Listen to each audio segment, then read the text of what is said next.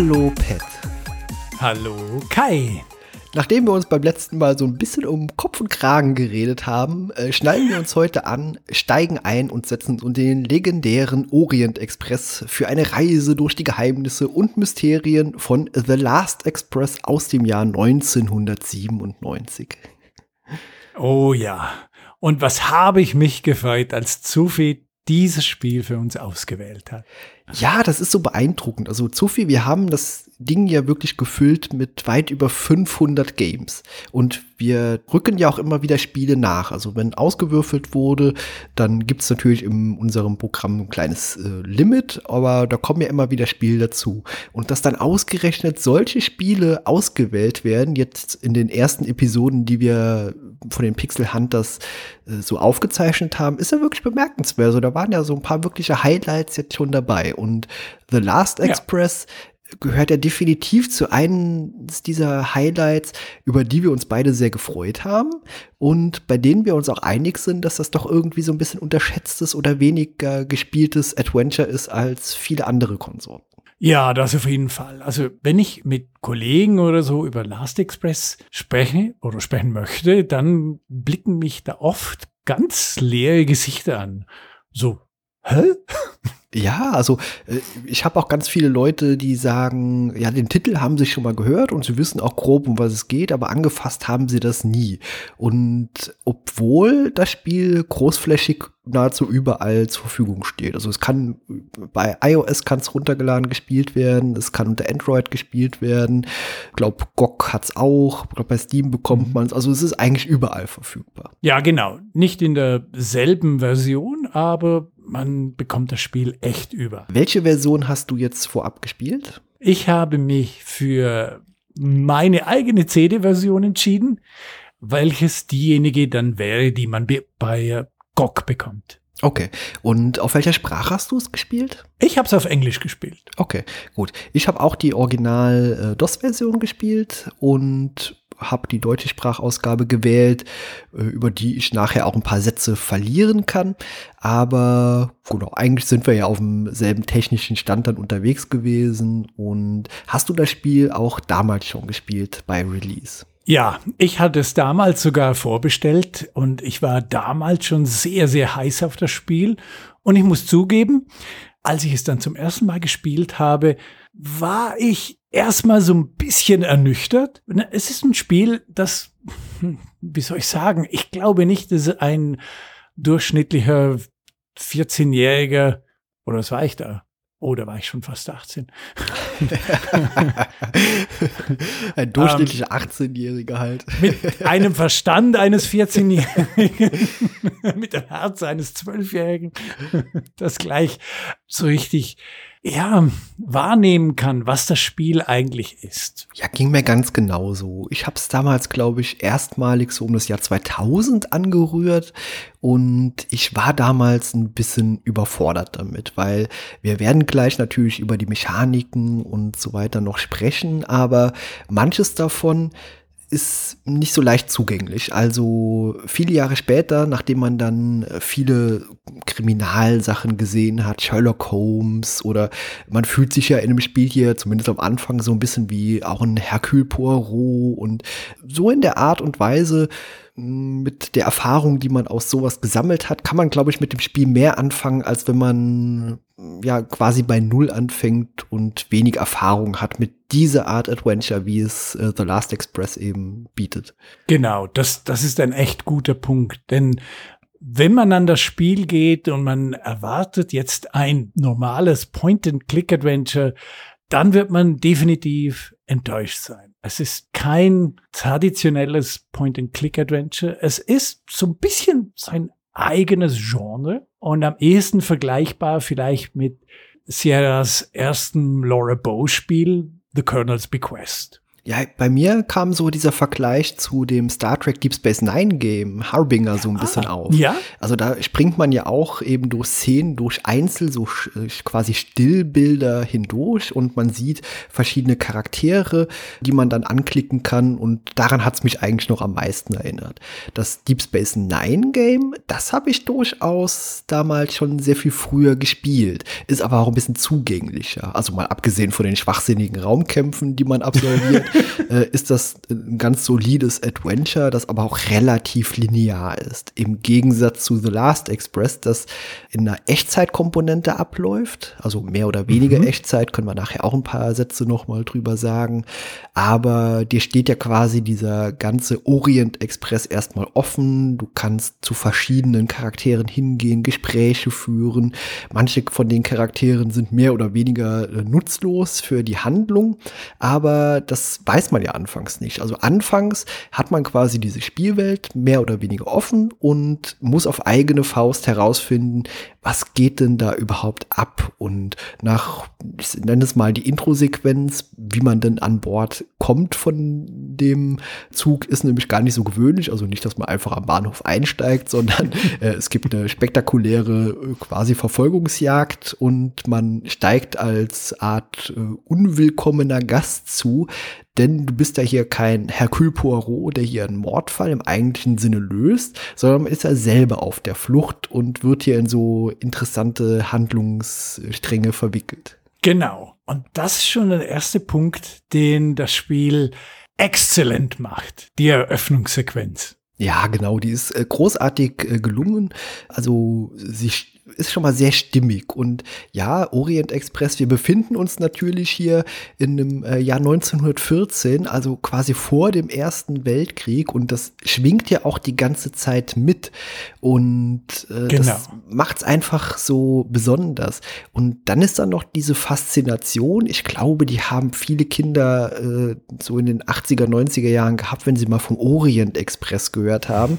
Das ist nämlich irgendwie so auch was Mysteriöses. Das ist fast äh, auf mich wie wenn jemand von Pyramiden Ägypten äh, erzählt. Weißt du, das ist irgendwie so was mhm. Geheimnisumwobenes. Und äh, dann hat man natürlich solche Geschichten wie Mord im Orient Express und man weiß, oh, das ist so was ganz Spezielles und da sind schon äh, Geschichten geschrieben worden.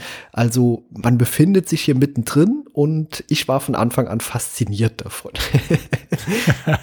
das stimmt.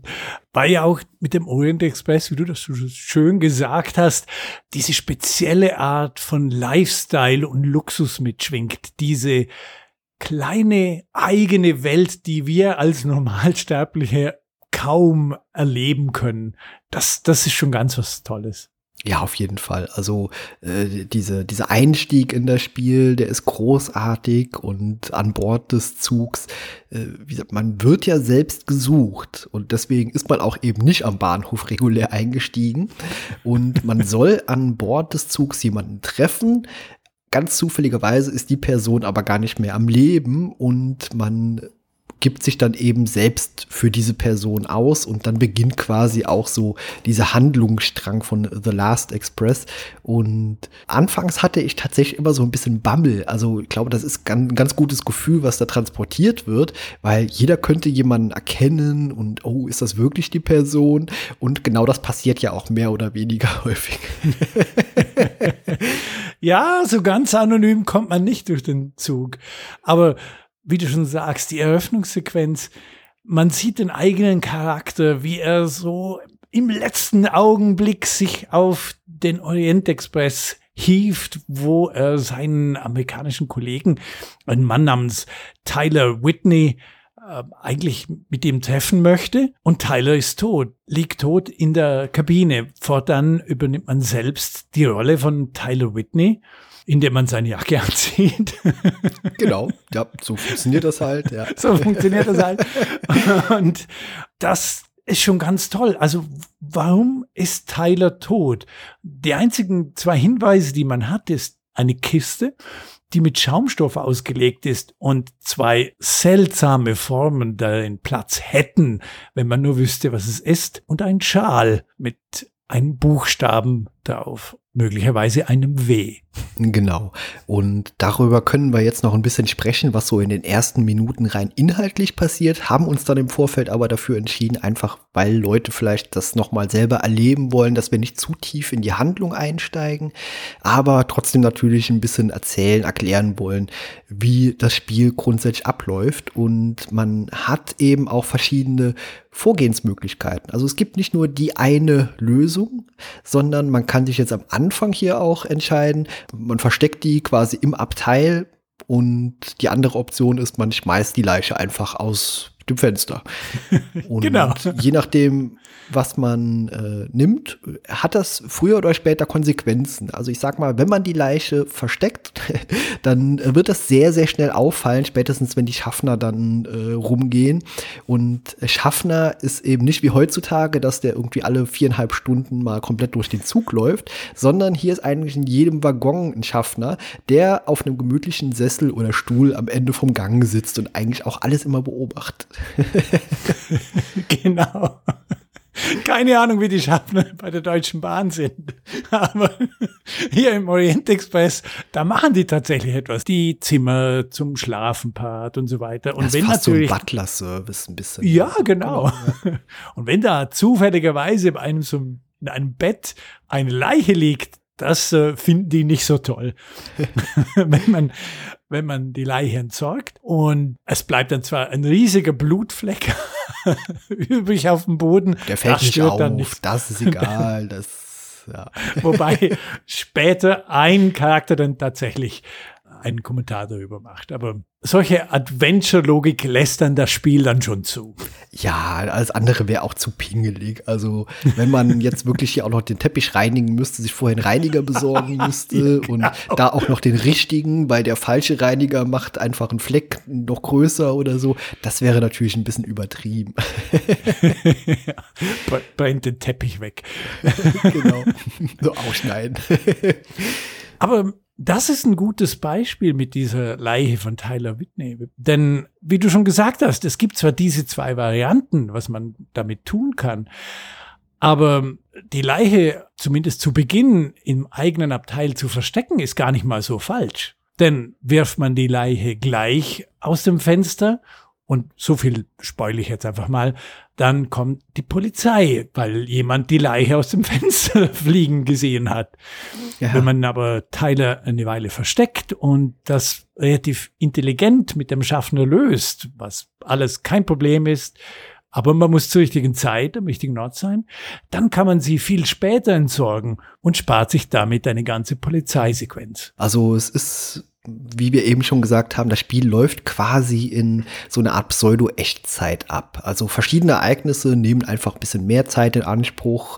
Manche mal hüpft das auch so ein paar Stündchen so nach vorne, aber prinzipiell ist man eben in Echtzeit unterwegs. Der Zug fährt und der nimmt eben auch diese Strecke bis Konstantinopel, also passiert einfach während dem Live-Spiel geschehen und deswegen auch diese Sache mit der Leiche. Ja, wenn man die direkt rauswirft, dann ist man einfach an der falschen Stelle, dann landet die irgendwo auf, auf der Straße oder sonst wo oder im Bahnhof, wo man gerade durchfährt, ist nicht die beste Lösung. Deswegen, ja, da ein bisschen warten, bis man quasi in der Pampa ist äh, und ja, da fällt es eben nicht so schnell auf, dass da die Leiche liegt, vermutlich nie.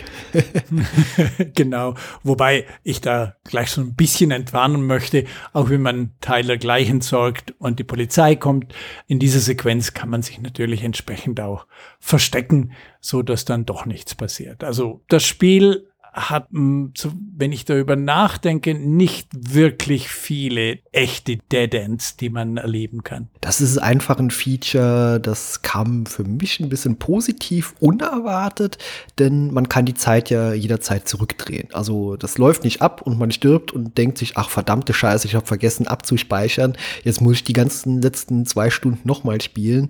Das ist einfach sehr komfortabel gelöst. Also selbst wenn man quasi stirbt, ja, dann wird die Zeit wieder zurückgespult bis an eine einfach wichtige zeitliche Position im Spiel und kann das einfach nochmal wiederholen. Das hat mich nie so richtig genervt. Ich fand es wirklich spannend und es gibt im Spiel ja auch so, ein, so einen leichten Mystery Kniff oder so ein Mystery-Hauch irgendwie. Also klar passiert das nicht in Echtzeit so, dass man dann zurückgesetzt wird. Zumindest hatte ich so diesen Eindruck nicht. Aber es gibt ja durchaus Elemente in dem Spiel im späteren Verlauf oder gegen Ende, die so ein bisschen mysteriös werden. Oh ja, so ein bisschen Metaphysik ist im Spiel enthalten, genau. Und ja, letztendlich, das kann man auch noch sagen, ohne dass zu viel in die Handlung äh, eintaucht. Es geht ja teilweise um Kunstgegenstände. Es ging auch um Kunstgegenstände, die ich selber erstmal googeln muss, was das überhaupt ist. Zum Beispiel so ein Fabergé-Ei. Ich denke mal, die wenigsten sind da so kunstaffin und kurz zusammengefasst kann man das irgendwie so als Schmuck-Kunstgegenstand nennen, der so ein bisschen die Form von so einem Osterei hat, das so kunstvoll verziert ist. Genau. Und wie gesagt, es geht letztendlich da ja darum, verschiedene Fraktionen möchten Gegenstände haben von dir. Und dann ist es natürlich auch sehr klassisch Adventure, also man sucht Gegenstände, man versucht Gegenstände vor anderen Leuten auch äh, vorher zu enthalten, man muss die also auch noch mal woanders verstecken oder eben auch Gegenstände besorgen, das geht teilweise auch auf die ein oder andere Art und Weise, man kann sehr rustikal vorgehen, man kann aber auch das Ganze so ein bisschen ja mal laufen lassen, das Spiel, und manchmal lösen sich Dinge auch einfach von selbst. das stimmt. Und das ist ein wichtiger Teil des Spiels. Man muss das Spiel tatsächlich manchmal einfach laufen lassen und beobachten und dann vielleicht sich im echten Leben Notizen machen, was wann passiert und dann zurückspulen und die verschiedenen Aktionen oder die verschiedenen Personen, die man, von denen man Informationen benötigt, zu halbwegs richtigen Zeit abklappern. Das klingt jetzt vielleicht ein bisschen schlimmer, als es eigentlich ist. Das Spiel ah, gibt da wirklich ganz viel Zeit. Es bedeutet nicht, dass man Minuten genau irgendwo sein muss. Man hat oft ganze Stunden Ingame-Zeit, und die läuft in ungefähr fünffacher Geschwindigkeit. Also man hat da wirklich genug Zeit. Aber wie du schon gesagt hast, man kann jederzeit wunderbar zurückspulen und einfach den Spielablauf für sich optimieren. Also was ich sagte in Echtzeit, also man läuft nicht nur selbst in Echtzeit ab, sondern auch dieses ganze äh, Treiben an Bord des Zuges. Also die Passagiere, die haben einen Tagesablauf, die gehen mittags äh, zum Speisewaggon und essen und das kann man teilweise eben zeitlich auch sehr gut ausnutzen, um dann selber irgendwelche Sachen zu machen, zu beobachten, wie du schon sagtest. Oder das ist auch kein großes Geheimnis. Ja, man läuft auch früher oder später über den Zug und klettert nach draußen. Das gehört, glaube ich, einfach zu so das, äh, das muss Szenario so. dazu. Genau. das gehört sich, ja. Genau. Und äh, das ist einfach schon sehr, sehr spannend inszeniert. Vor allem hatte ich ganz oft das Gefühl, oh, oh, ich mache gerade irgendwas total Verbotenes und gleich werde ich bestimmt erwischt. Und das wurde ich auch. und dann spurt man zurück und versucht das irgendwie anders zu lösen. Also da war immer so eine, so eine gewisse Anspannung bei mir auch dabei, aber diese positive Anspannung, mhm. denn ganz oft ist es dann gelungen und ich dachte mir, ja, richtige Lösung für mich gefunden und äh, dann geht das Spiel einfach weiter, weißt du, und das, das sind so kleine Momente, die einen auch erfreuen dann. Ja, genau. Das macht enorm viel Spaß, wenn man für sich selbst einen Weg gefunden hat, wie man etwas erreicht, wie man die richtigen Personen findet. Und man wird dann auch wirklich ständig vom Spiel mit fantastischen Zwischensequenzen dafür belohnt. Genau, bei den Sequenzen können wir mal kurz über auch die Besonderheit von The Last Express eingehen. Das ist nämlich auch so ein bisschen, am Anfang dachte ich, okay, das Spiel ruckelt und habe geguckt, ob irgendwie die DOS-Box zu langsam eingestellt ist. Aber nein, das ist das Stilmittel von The Last Express, dass das fast so abläuft, wie ja so ein bisschen wie so eine Dia-Show in den Bewegungen. Also die sind nicht flüssig teilweise immer animiert. Manchmal ja, manchmal nein. Also es ist immer je nachdem, äh, in welcher Szene man ist. Aber es wirkt auch manchmal wie so ein, so ein, so ein Comic-Heft, das man durchblättert und von Szene zu Szene äh, guckt und die Leute sich dann halt im nächsten Moment so ein bisschen bewegt haben oder Aktionen durchführen. Und ich sag mal so, das ist ein Stilmittel, das hat mir gut gefallen, aber ich kann durchaus nachvollziehen, wenn es nicht jeder Person gefällt. Oh ja, da hast du recht. An das muss man sich echt ein bisschen gewöhnen. Vor allem in der heutigen Zeit, wo in der wir uns eigentlich flüssige Abläufe gewohnt sind. Das Spiel macht eigentlich nur dann wirklich flüssige Animationen, wenn es die aus irgendeinem Grund wirklich braucht, um eine Szene zu erzählen oder zum Beispiel, wenn, wenn Action passiert. Ansonsten, wie du gesagt hast, gibt es diese Überblendeffekte für die einzelnen Standbilder. Und ich glaube, für die damalige Zeit, für, für den damaligen Stand der Technik, war das eine exzellente Entscheidung. Denn jedes von diesen Standbildern ist gestochen scharf. Man erkennt alles super darauf. Und das Ganze alles flüssig zu machen und dann entsprechend müssen mit Komprimierungsartefakten zu leben.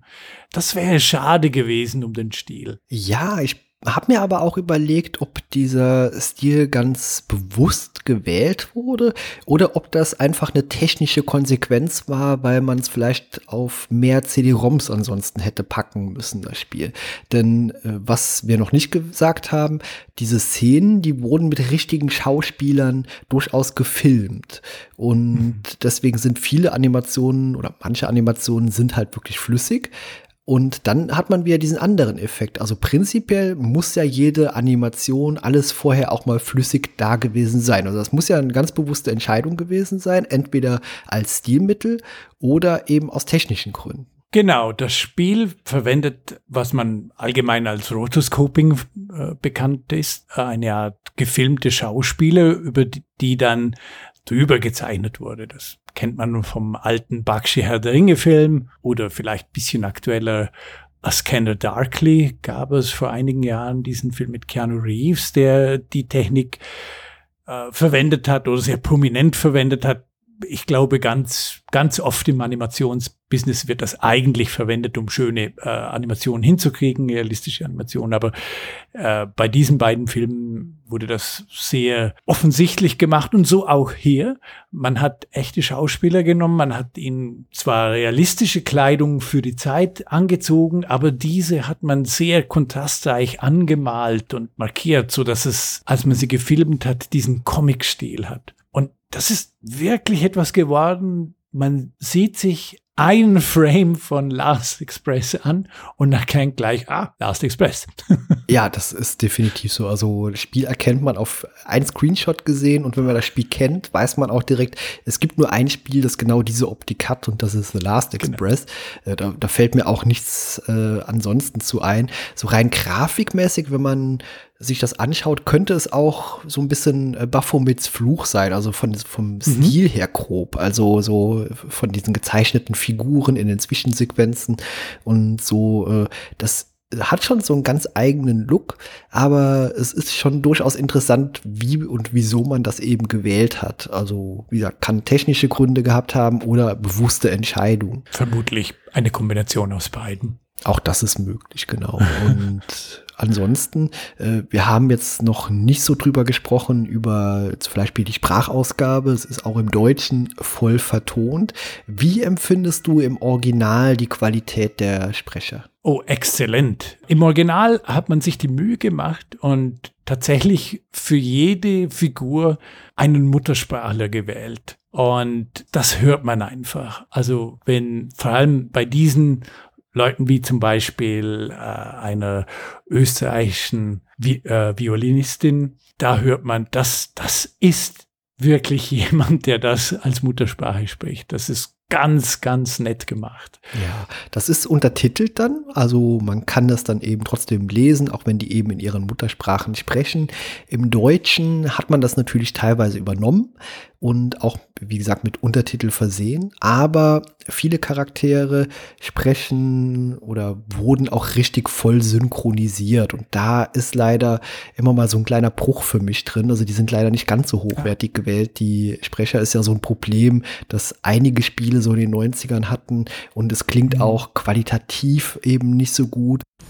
Könnten Sie mir sagen, was hier steht? Es ist ein russisches Kindermärchen. Könnten Sie es für mich übersetzen? Ein Märchen ist ein Werkzeug, um Leute vergessen zu lassen, dass sie versklavt sind. Seit 100 Jahren erzählen die russischen Bauern ihren Kindern diese Geschichte eines Helden, der einem Feuervogel die Schwanzfeder ausreißt. Das Kind geht mit leerem Magen zu Bett und träumt von einem Helden, der nie kommt. Verzeihen Sie die Frage.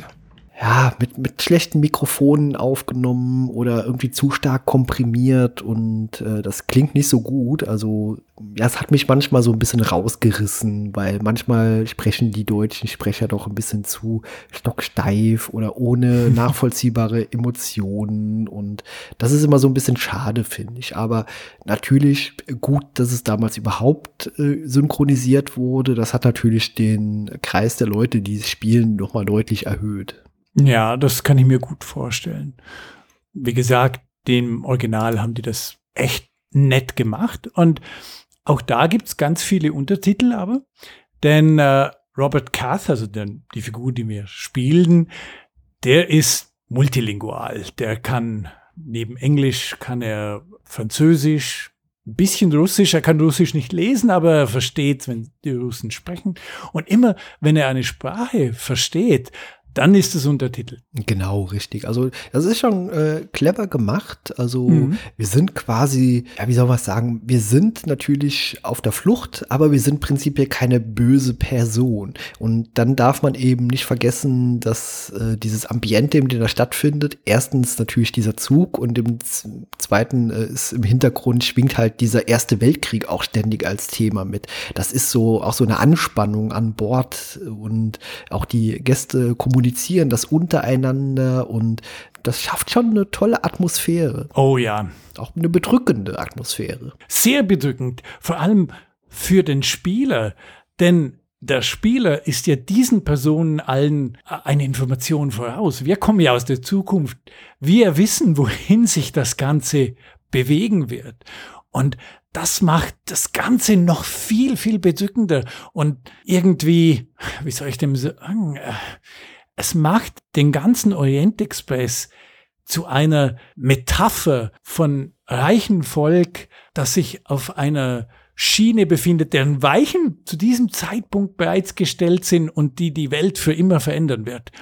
Und das ist super. Das ist echt cool gelöst. Da war ich teilweise zwischendurch selbst überrascht. Man hat ja teilweise sogar so eine Art Kloß im Bauch, während man so diese Story erlebt. Also das fühlt sich Ja. einfach so ungut an und ja, man weiß, was passiert und man hat vielleicht auch so ein bisschen ein, den Eindruck, dass nicht alle Leute das überleben werden. Auch Mhm. das schwingt mit und ohne da jetzt zu viel eben in die Spoiler-Region zu gehen, das Spiel hat ja auch dramatische äh, Wendungen und es passieren Dinge auch und das macht das einfach sehr spannend zu spielen auch. Ja, also es hat ein paar sehr dramatische Sachen, die das Spiel. Ich meine, da bedient es sich auch mit vollen Löffeln. Also das macht schon, äh, das macht schon alles, was es braucht. Aber immer auf eine Art, die trotzdem, man kann alle Seiten irgendwie verstehen, die dort sind. Man kann von jedem die Beweggründe ein Stück weit nachvollziehen. Und man merkt auch die Angst der Leute, wie sie sich krampfhaft an ihrer alten Welt festklammern. Und das ist ebenfalls wunderbar gelöst. Ja, auf jeden Fall. Also äh, je mehr das Spiel fortschreitet, desto ja, ich nenne es mal schwieriger wird's natürlich auch, denn man muss natürlich auch immer die Handlungsfäden so ein bisschen im Blick behalten. Also wohin entwickelt sich das eine oder das andere, was man gerade entschieden hat. Anfangs ist das leicht, also das kann man sich, glaube ich, vorstellen. Anfangs beginnt man bei einem Baum unten beim Baumstumpf und je höher man kommt am Baum, desto mehr Gestrüpp und mehr Abzweigungen gibt's.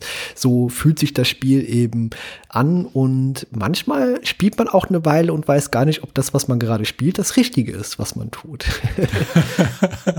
Oh ja, es gibt einige Stellen im Spiel, bei denen man so ein bisschen, ja, das Gefühl hat, hm, was mache ich hier? Ja, also ganz oft, also man hat ja auch ständig selbst so ein bisschen Angst, weil wir haben es ja eben schon gesagt, es gibt ja durchaus Leute, die wissen ganz genau, wer wir sind und die wissen auch ganz genau, wer wir nicht sind. Und da denkt man sich am Anfang so äh, erstmal geschluckt, wenn jemand mal wieder den richtigen Namen nennt, so haha, ich weiß, wer sie sind. Man denkt ja dann teilweise ganz häufig, okay, ich habe scheinbar verkackt, das Spiel ist gleich zu Ende, aber nein, ist es nicht, denn äh, auf die eine oder andere Art will jeder natürlich auch was von dir und Und deswegen mhm. muss man dann diese einzelnen kleinen Rätsel, diese Aufgaben lösen. Aber es gibt auch Rätsel, äh, die so ganz klassisch Point-and-Click-mäßig fast sind. Also auch so hier und da ein bisschen was klicken, kombinieren äh, und dann halt, um irgendwas zu öffnen zum Beispiel, ist schwierig, das so zu umschreiben, ohne direkt zu sagen, um was es geht. ja, genau. Aber äh, das muss man teilweise auch das Köpfchen ein bisschen anstrengen. ja, ja, es hat durchaus ein paar richtig gute typische Point-and-Click-Rätsel drin, aber ich würde sagen, im der Hauptteil des Spiels, den verbringt man damit, selbst Informationen zu sammeln. Genau, denn letztendlich ist man kein Hercule Poirot. Also man ist eigentlich nicht an Bord, um einen Mordfall zu lösen, sondern sich einfach nur irgendwie geschickt da durchzuschlängeln, um da am Ende irgendwie selbst wieder lebend rauszukommen. Und das macht es irgendwie auch ganz äh, spannend, denn es gibt ja viele zwielichtig kuriose Figuren, wie dieser gewisse Kronos, der hat sogar einen eigenen Waggon an den Orient Express koppeln lassen. Also der hat richtig viel Kohle in den Taschen glaube ich, damit man das machen kann. Oh ja. Und äh, das, ja, das macht aber trotzdem so eine Atmosphäre, so eine Stimmung, dass man denkt, okay, kann ich die Person jetzt gegen die andere ausspielen oder was will der andere, der da vorne steht, auf mich wartet und schon wieder mit mir reden will und ja, ich denke mal, das ist einfach auch ein Spiel für Erwachsene. Erwachsene, die auch schon ein bisschen Erfahrung mit Adventures haben, aber auch mit dem eigentlichen Leben und natürlich auch mit solchen Kriminalgeschichten, wie man es teilweise ja hier erlebt. Ja, genau. Das ist definitiv ein Spiel für Erwachsene. Es ist insgesamt auch sehr ernst. Also wer das Gefühl hat, hier kommt ein lustiges Point-and-Click-Adventure, der wird enttäuscht sein. Wobei Robert Kath eigentlich teilweise schon eine richtig coole Sau. ja. Möchte ich schon sagen. Ja, manche Dialoge sind auch großartig. Mr. Robert Kath. Normalerweise nennt man mich Tyler Whitney. Sie sollten bei der Wahl Ihres Namens vorsichtiger sein. Namen sind Macht. Die primitivsten Völker verstehen das. Aber natürlich ist mir Ihr Wunsch Befehl. Nicht jeder hat den Luxus, sich seinen Namen selbst auszusuchen, Herr... Äh Kronos. Mir ist es gleich, ob Sie Kath oder Whitney heißen. Ich bin viel mehr interessiert daran, das Gespräch fortzusetzen, das mein Beauftragter in Paris begann. Sagen Sie, ist Kronos Ihr Vor- oder Nachname? Mir fehlt die Zeit, diese amüsante Namensdiskussion fortzusetzen. Also, ja. die sind nicht per se lustig, sondern man muss einfach so, wie gesprochen wird oder was gesagt wird, darüber schmunzeln, weil das ist einfach, teilweise lässt er auch Sätze ab, wo ich denke, wow, der ist echt mutig, der Mann, das jetzt genau in der Situation zu sagen. Ja. Ja. ja, also das macht schon Spaß. Die Dialoge sind generell richtig gut geschrieben. Also das muss, muss man echt sagen. Das wäre ein richtig guter Roman auch. Also ein fesselnder ja. Roman auch. Oder so ein Abenteuerspielbuch. So funktioniert das Game eigentlich auch. Weißt du, dass man Entscheidungen mhm. trifft und dann andere Handlungszweige ein bisschen sich eröffnet. Und das ist einfach für mich ein tolles Erlebnis gewesen, auch wenn ich jetzt schon sehr lange nicht mehr gespielt hatte, aber ich war äh, sehr schnell in der Handlung, ich war sehr schnell davon gefesselt. Natürlich äh, kamen auch immer wieder Situationen, wo ich dann eben die Zeit wieder zurückspulen musste und Sequenzen ja. wiederholen. Äh, aber das ist ja auch letztendlich der Spaß daran. Genau. Also das stimmt schon. Man kommt sehr, sehr schnell ins Spiel. Man, es hat diese Anfangshürde, das muss ich schon zugeben, aber sobald man so ein bisschen hineingefunden hat, dann packt es. Ja. Pat, hast du noch was zu erzählen zu The Last Express? Irgendwelche Dinge, die du gerne aufgreifen würdest? Ich hätte ehrlich gesagt so viel, dass ich wahnsinnig gerne besprechen würde. Aber mir ist es ganz wichtig, wir wollen euch das Spiel nicht kaputt machen ganz viel Spaß bei diesem Spiel, äh, Spiel hat man einfach, indem man selbst herausfindet, um was es geht, indem man selbst herausfindet, wer da die Drahtzieher sind, wer wichtig ist, wer nicht und die eigentlichen Mysterien dann aufzulösen. Und da hat es ganz vieles, was besprechungswürdig wäre, aber nicht für hier. genau. Also ja, The Last Express einfach ein unterschätzter Klassiker, nenne ich es einfach mal. Also deswegen haben wir uns auch dafür entschieden, da eben ein bisschen uns zurückzuhalten, so rein inhaltlich, weil das Spiel sollte von jedem Adventure-Fan auch mal gespielt werden. Ja, der Einstieg, der kann ein bisschen zäh sein, bis man so diese Mechaniken ein bisschen wirklich verstanden, verinnerlicht hat. Aber ich glaube, wenn man das geschafft hat, dann ist man auch in der Lage, auf jeden Fall das Spiel zu beenden. Und dieses Komfort-Feature mit der Zeit, das ist einfach wunderbar. Also das Spiel hätte auch unfassbar frustrierend sein können, wenn es dann einfach immer mhm. Game Over gewesen wäre, wenn man irgendwas äh, falsch macht. Aber dann wäre das auch eine ganz andere Besprechung geworden. Jetzt aber da dieses Feature drin ist und man das immer wieder jederzeit zurückspulen kann, macht das sehr viel Spaß, auch einfach mal drauf los zu experimentieren und Dinge zu tun, die ein bisschen unkonventionell sind. Genau. Und manchmal, da ja Robert Katz so eine coole Sau ist, manchmal sind diese unkonventionellen Ideen auch genau das, was es braucht. Auf jeden Fall, genau. Genau. Äh, Pat, ich würde sagen, lass uns doch mal äh, was auswählen, was wir beim äh, nächsten Mal besprechen werden. Ah, ja, da sind wir ja schon wieder sehr gespannt drauf, was das äh, sein wird. Und äh, ich klicke jetzt auf Go und du darfst uns dann noch mal vorlesen, was wir beim nächsten Mal besprechen werden, Pat. Siehst du es jetzt? Nein. Sonst musst du diesmal vorlesen. Dann, dann lese ich es. Sorry. Vor. Nicht schlimm. Okay, lass den Zufi entscheiden. Was wird unser nächstes Spiel werden? Beim nächsten Mal sprechen wir über oh, Epic Pinball. Oh, Epic Pinball. Ja, das ist ja was völlig anderes. Was völlig anderes, ja. Und äh, nicht weniger spaßig. Ich freue mich schon ja. sehr drauf. Und cool. glaube, das wird auch vielleicht eine bisschen kürzere Besprechung. mal, mal gucken. Aber auf jeden Fall auch keine weniger unterhaltsame. Aber äh, Pat, ich habe noch was vorbereitet, äh, um das am Ende noch so ein bisschen äh, lustig zu machen, nachdem beim letzten Mal äh, diese Chat-GPT-Kreation so gut angekommen ist und äh, auch zu einem schönen Lachanfall von dir geführt hat und das auch sehr gelobt wurde in Social Media, habe ich ChatGPT oh gebeten, nochmal eines dieser wunderbar gut ausgedachten Gedichte zu Nein! Hilfe! The Last Express äh, mir generieren zu lassen. Und äh, ich habe selber auch noch nicht gelesen. Ich habe es nur generiert und versuche das jetzt auch ohne Lachanfall irgendwie zu überstehen. Aber das Problem ist, ich muss das lesen und nebenbei habe ich Pet auf den Augen und auf den Ohren, äh, wie er sich da wahrscheinlich wieder beömmelt und natürlich ins Mikrofon lacht und ich das auch Nein, noch zusätzlich aushalten muss. Diesmal nicht. Ja, okay. Wir beginnen mit dem Gedicht. In einem Zug, der durch die Zeit eilt, The Last Express, wo das Geheimnis verweilt. Im Jahr 1914 auf Schienen soweit ein Mord geschieht, ein Rätsel entsteht. Robert Cath, ein Arzt aus Übersee, taucht ein in Intrigen, ein Geheimnis zu sehen. Auf Orient Express Reise im Fluss der Nacht entfaltet sich Drama, das niemals verklingt. Drama ist niemals verklingt. Ja, da, da würde mir spontan schon Worte einfallen, die einfach besser passend und mehr reimen würde als das, was da steht.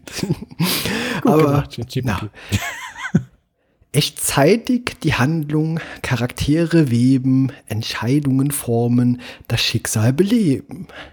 Gespräche, Bewegungen im Zug geschehen, die Wahrheit zu finden, darum zu stehen. Rätsel zu lösen, Hinweise zu lesen, die Zeit verrinnt in diesem Spiel ohne Wesen. die Geschichte sich formt, je nach deinem Pfad, in The Last Express, wo die Wahrheit Einkehr hat. Auf dieser Zugfahrt durch Schicksalsgedicht entscheide weise, erlebe das Licht. Denn das Ende ist offen, das Schicksal verhüllt in The Last Express, wo die Wahrheit enthüllt. Ja.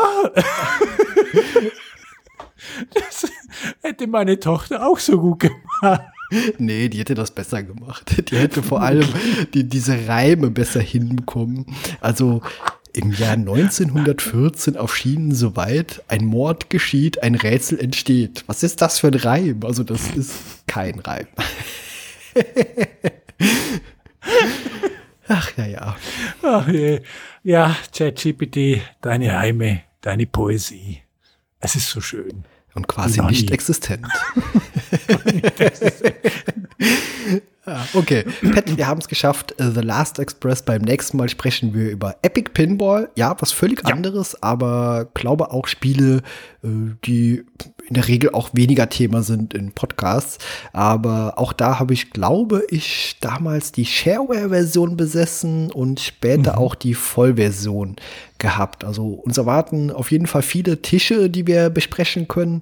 Und da bin ich mal gespannt, weil meine Frusttoleranz war früher bei solchen Spielen doch eher gering. Oh ja, oh ja. Generell Flipperkasten, tolle Sache. Ich bin ziemlich übel dahin. mal sehen, mal sehen. Wir werden sehen. Genau. Ja, vielen Dank an alle, die zugehört haben. Vielen Dank, Pat, und bis zum nächsten Mal. Tschüss. Bis zum nächsten Mal. Tschüss.